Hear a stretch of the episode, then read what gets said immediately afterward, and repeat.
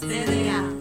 Bienvenidos a esta nueva sección de Revistas Senderos. Hoy vamos a hablar de las áreas exactas que se ven en todas las carreras. Hoy tendremos varias invitadas del programa Licenciatura en Educación Infantil. Hola, un gusto, soy Geraldine Nao. Hola, mi nombre es Mayerly Parra. Hola, mi nombre es Lili Melguizo. Y María Paula Ramírez. Niñas, cuéntenme en cuáles han sido esas áreas que les ha dado más dificultad. Ay, a mí inglés, no he podido con inglés. Ay, no, yo lengua materna, de verdad que ha sido muy dura. Yo definitivamente no he podido con metodología de la investigación. Uy, sí. Total. Por y más que es virtual. Uy, no, ha sido muy duro, de verdad, eso virtual. Bueno, vamos a contextualizarnos un poco, niñas. ¿Y qué ha sido esa materia para ustedes? Metodología me decían. No, pues metodología, miramos un poco o mucho en varios rangos la investigación cualitativa y cuantitativa. Realmente yo creo que a mí lo más duro que me ha parecido, primero que es virtual y segundo el trabajo, pues el proyecto investigativo, creo que ha sido un poco teso. ¿Y me pueden contar de qué trató ese proyecto que las puso a sufrir? Claro que sí, María Paula. Imagínate que nuestro proyecto consistió en investigar acerca del acoso escolar en la educación inicial. Eh, al retomar pues lo que decía mi compañera Lili, eh, recuerdo bien que nuestro proyecto se enfocaba principalmente en dos categorías, que era el acoso escolar y el desarrollo emocional.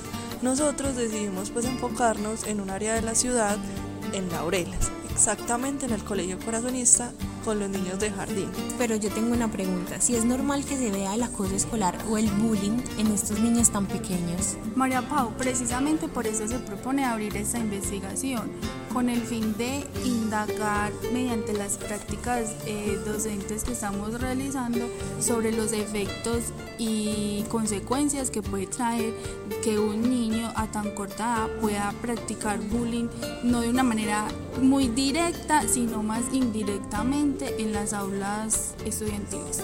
Pues precisamente de ahí parte nuestra pregunta problematizadora. ¿Cómo puede el acoso escolar en la primera infancia afectar el desarrollo emocional de los niños y niñas de esta institución educativa? Entonces la investigación arrojó algunas causas más notorias como por ejemplo comportamientos violentos, deserción escolar e incluso problemas emocionales. Chicas, pero entonces cuéntenle a los oyentes qué objetivo tiene la investigación. Yo quiero opinar en ese punto, pues antes de empezar nosotros nos basamos en unos objetivos generales y específicos.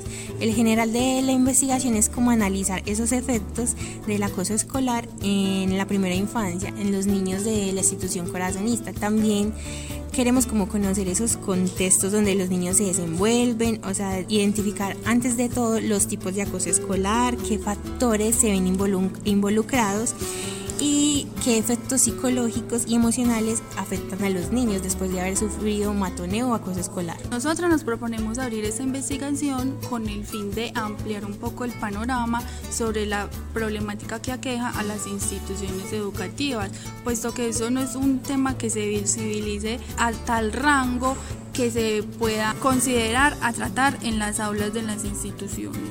Claro, pues realmente como dice Gerald, el acoso, en la- el acoso escolar en la primera infancia suele ser un fenómeno bastante subestimado y minimizado, lo que dificulta su identificación y abordaje. Entonces, gracias a esta investigación rigurosa eh, sobre pues, este tema, se puede contribuir a visibilizar la importancia del acoso escolar. Con el fin de prevenir y abordar este fenómeno, necesitamos tener claras las consecuencias para la para el acoso escolar en la primera infancia y así poder sensibilizar a los actores educativos, padres de familia y la sociedad en general para prevenir este suceso. Bueno, chicas, creo que realmente hemos hablado suficiente sobre la importancia de este tema y creo que a todos nos ha quedado bastante claro. Pero realmente yo quisiera saber, cuéntenme un poco sobre esas ideas centrales que las impulsó, que las llevó a realizar esta investigación. Bueno, más que idea central, fueron dos categorías que tuvimos en cuenta para realizar la investigación. La primera es el acoso escolar, que tal y como lo dice Olweus, el acoso escolar es una forma de violencia que se da entre compañeros y por tanto es frecuente en el contexto escolar. Bueno, y la segunda categoría es el desarrollo emocional. Este es un proceso mediante el cual los individuos aprenden a expresar y regular sus emociones de manera adaptativa y saludable. Por otra parte, aunque esta investigación no fue aplicada, es realmente necesario tenerla en cuenta para futuro. Y nos dimos cuenta que como tipo de investigación sería una investigación cualitativa, con un enfoque etnográfico. Para concluir, es importante que tanto educadores como padres presten atención a las señales del acoso escolar en la primera infancia, o sea, que se trabaje en sociedad para que se pueda prevenir y abordar este problema. Eh, también incluir desde temprana edad eh, la enseñanza de habilidades sociales y emocionales, promoción de la inclusión y la diversidad. Bueno, esto fue todo por hoy. Gracias por acompañarnos en esta acción de Revista Senderos. Fue un gusto estar con ustedes.